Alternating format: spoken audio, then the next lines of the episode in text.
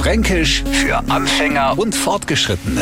Heute haben wir die Lösung. Und die hast, na, fangen wir von vorn an. Lösen Sie gern Kreuzworträtsel? Na, sind's hundertprozentig auch schon mal über den komischen fränkischen Hausflur mit drei Buchstaben gestolpert. Als man das das erste Mal gelesen hat, hat man überlegt, hm, fränkischer Hausflur. Also wir haben immer Gang zu unserem Flur gesagt, hat aber vier Buchstaben. Irgendwann hat man noch geschnallt, dass da R'n E-R-N geschrieben werden muss. No passt's, no geht das Rätsel auf. Aber wieso jetzt Ern? Was soll das sein? Wo kommt es her? Von einem historischen fränkischen Fachwerkhaus und Ern bezieht sie auf Erden, also Erde, und meint das, was in dem Haus im Erdgeschoss war, eben der Flur. Und schon muss kein Kreuzworträtsel mehr am fränkischen Hausflur mit drei Buchstaben verzweifeln. Fränkisch für Anfänger und Fortgeschrittene.